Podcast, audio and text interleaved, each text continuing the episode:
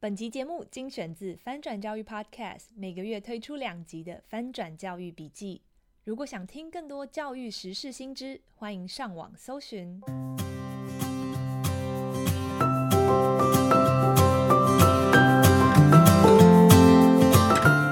最新国内外教育趋势，十分钟精华笔记，说给你听。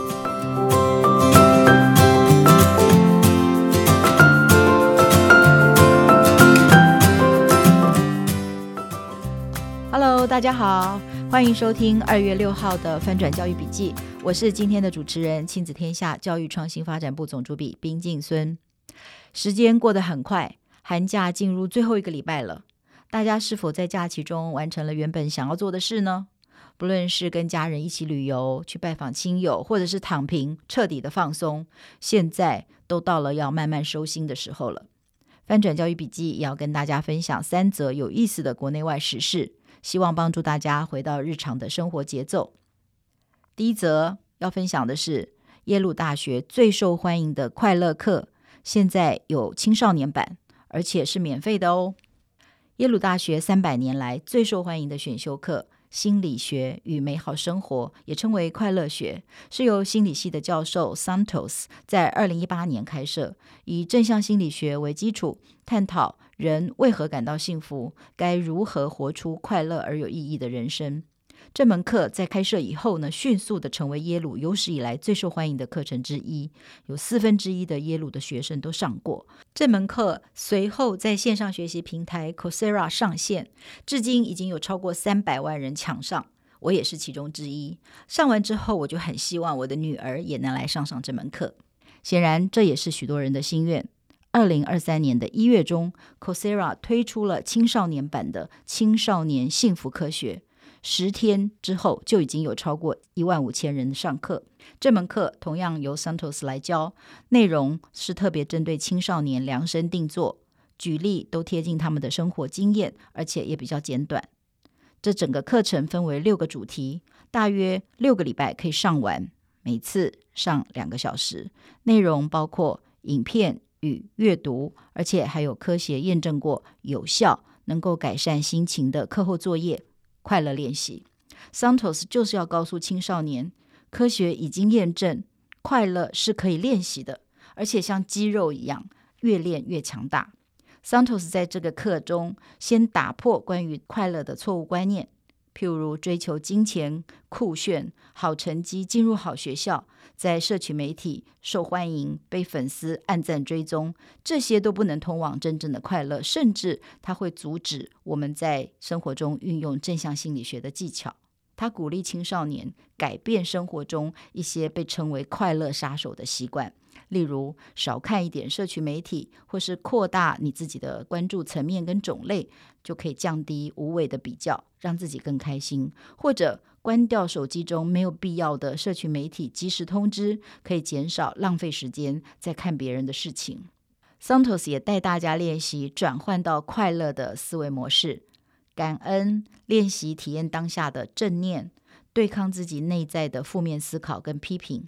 他举了学生最常见的情境，就是考不好的时候，常常会在心里责备自己是笨蛋啦，是鲁蛇啦，不够认真啦，或者是猜想一定会把爸妈骂死。但实际上，这可能是孩子过度的担忧，爸妈并不是这样想。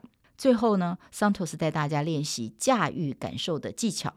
他说，人都会有，而且需要正面跟负面的感受。最重要的是，接受我们自己有不开心的时候，以及适当的控制负面的感受，过渡到正面的情绪。例如，练习深呼吸、腹式呼吸，在心中默数一到三，把气深深的吸到肚子里，然后默数一到五，慢慢的把气呼出来。重复多做几次，就能让自己缓和当下的负面情绪。也许青少年会觉得这些都老生常谈，但是你可以告诉他们，这些都是经过科学验证有效，而且呢，经过耶鲁的学生跟全世界选修课的人验证过的。这门课虽然是用英文讲授，但是它非常的浅白易懂，而且影片也有字幕全文，你还可以自己使用翻译的程式。或许你可以跟着你的学生或者是你的孩子一起练习。和观看，彼此激励，在新的一年练习更快乐哦。第二则和社群媒体相关，就是越来越多的美国校园，从小学到大学都祭出抖音禁令。长期以来，美国校园该不该禁抖音 TikTok，一直是一个热门的话题。如何面对抖音挑战里面的破坏行为、各种恶作剧、有害身心健康的讯息跟流行，一直让大人们非常头痛。那随着政府新的命令，校园也掀起了抖音禁令的风潮。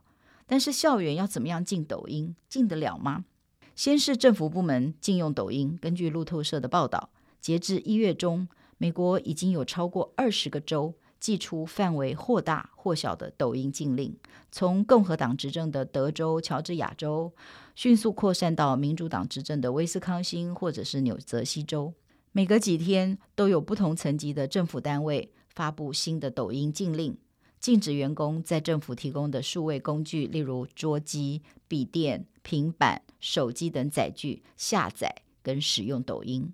然后，州政府直接管辖的州立大学以及一些中学，无论有线或无线的网络，也都被禁止连到抖音。那政府担心公务机密跟国家安全，所以要禁抖音，这很能理解。但是在相对没有国安议题，而且讲究自由的美国校园，为什么也要禁抖音呢？最主要的原因还是资安跟隐私的考量。因为已经有不少的资安专家指出，抖音的风险不止对电脑或平板、手机本身储存的资讯，或者是数位足迹有疑虑，连学校的网络。都怕因此被渗透、被害入。那抖音在青少年间的普及程度呢，更让它的负面影响无远弗届。根据美国皮尤中心的调查，抖音是美国十三岁到十七岁青少年间第二普及的社群媒体，仅次于 YouTube，超过第三名的 IG。但是 YouTube 的互动性跟对学生言行成长的影响力不如抖音。尤其是在孩子之间流行的抖音挑战，曾在校园间掀起偷窃啦、破坏公物、袭击老师、自残或是伤害同学这些恶作剧，都让许多的老师束手无策。CNN 也报道，抖音被告上法院，说谎称他的平台对十三岁到十七岁的青少年是友善的，事实上却以各种方法不断地推播跟建议影片。让孩子上瘾，许多小孩一看就是一二个小时也停不下来。而这些影片中有许多错误的讯息，或者是导致自杀、饮食失调的有害内容，会伤害孩子的心理健康。虽然抖音回应公司已经主动下架超过九成还没有被看过的有害影片，但是青少年用户指出，被删的影片对他们根本没有影响。因为在抖音上的影片太多了，光是那些针对他们推荐的影片就已经是足够的祸首，让他们一直想看，甚至被洗脑。跟所有科技产品跟内容一样，学生不能用学校的平板电脑或者是网络连上抖音，但是学生在校内若是使用个人的网络跟电子产品，或者是他走出校园的时候，还是没有办法杜绝受到这些挑战的影响。那最近呢，抖音在台湾的幼儿园也引发了讨论。小朋友随着音乐唱唱跳跳是幼儿教育很重要的一环，但是有家长发现，最近一首幼儿园很流行的歌曲叫做《黑桃 A》，是抖音的名曲，有许多儿童不宜的像“宝贝干一杯”这样的歌词，但是孩子们都很喜欢，朗朗上口。这个现象引发两种讨论，一派认为孩子不懂。他也不记得这些歌词，那唱跳只要达到运动的目的，好玩有趣就好。但是另一派呢，就觉得这些歌词可能会影响孩子的心理健康，而且让对岸的文化直接入侵到幼儿园，是不能轻忽的。你赞成哪一派呢？抖音在小学也蛮普遍的，作为老师，也许这正是一个带领孩子做批判性思考的好议题。第三则是跟数学有关。让人闻之色变的科目。第三则就是数学该学到几岁，有多重要。今年刚开年的时候，英国的首相苏纳克在第一场演讲就宣布，要推动英国的学生都要上数学课到十八岁。这个宣布不止在英国掀起热烈的讨论，还成为国际的议题，让欧美的国家相互比较自己的学制跟课程。为什么学数学学到几岁会成为英国重要的教育议题呢？因为英国的学制在十五六岁考完被称为英国会考的中等教育普通证书之后，就比较像是准备要上大学的预科，可以先修课程，学生也可以选科上课。不一定要修数学，但是呢，数学越来越重要。数学的能力会影响人生跟社会很多层面。出身牛津、史丹佛大学的苏纳克，他希望孩子长大成人后能够对自己的数字能力有信心，至少在处理个人的财务相关的决定，或者是选择房贷的时候，有能力跟信心做出明智的抉择，而且。在当前的世界，处处将数据处理，所有的工作都需要统计的能力。所以舒纳克说，如果孩子进入社会前没有学到这些能力，将会让他们对自己失望。那为了缩小大家的数字能力差距，所以他要求学生学数学要学到十八岁。也的确，多数先进国家孩子学数学都学到十八岁。美国专业网络教育媒体 Education Week 报道，加拿大、澳洲、法国、德国、日本、芬兰都是学数学到十八岁。在台湾，一零八课纲强调多元适性发展，将高二的数学分为数 A 跟数 B 两种难度，让学生自行选择。但是也因为台大、政大等顶大的商学院，甚至政治系都要求有理组程度的数 A，所以呢，引发学生选修数 A 潮。尤其是在女生的学校，实证的研究证明，多上数学课的确是有好处。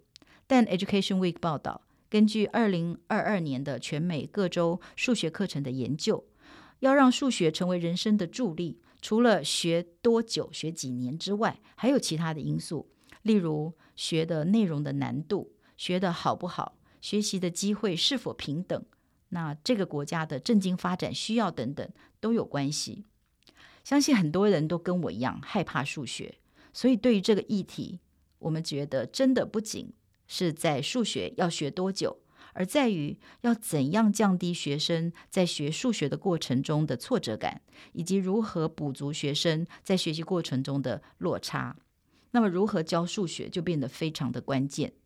亲子天下三月号的封面故事，岳阳采访了美国专题式学习 PBL 的学校群 High Tech High，看到他们的老师用有趣而且可以实际应用的专题，让学生越来越喜欢数学。有兴趣的朋友，请参考二月底出刊的亲子天下三月号。以上就是今天的翻转教育笔记，非常感谢大家的收听。上面提到的几篇报道。连结都会放在资讯栏，有兴趣的朋友可以自行参考。翻转教育 Podcast 从班级经营到教学方法，帮助你全方位增能。如果你喜欢听我们的节目，也请在 Apple Podcast 和 Spotify 给我们五星好评。今天就到这里为止，我们下次再见喽，拜拜。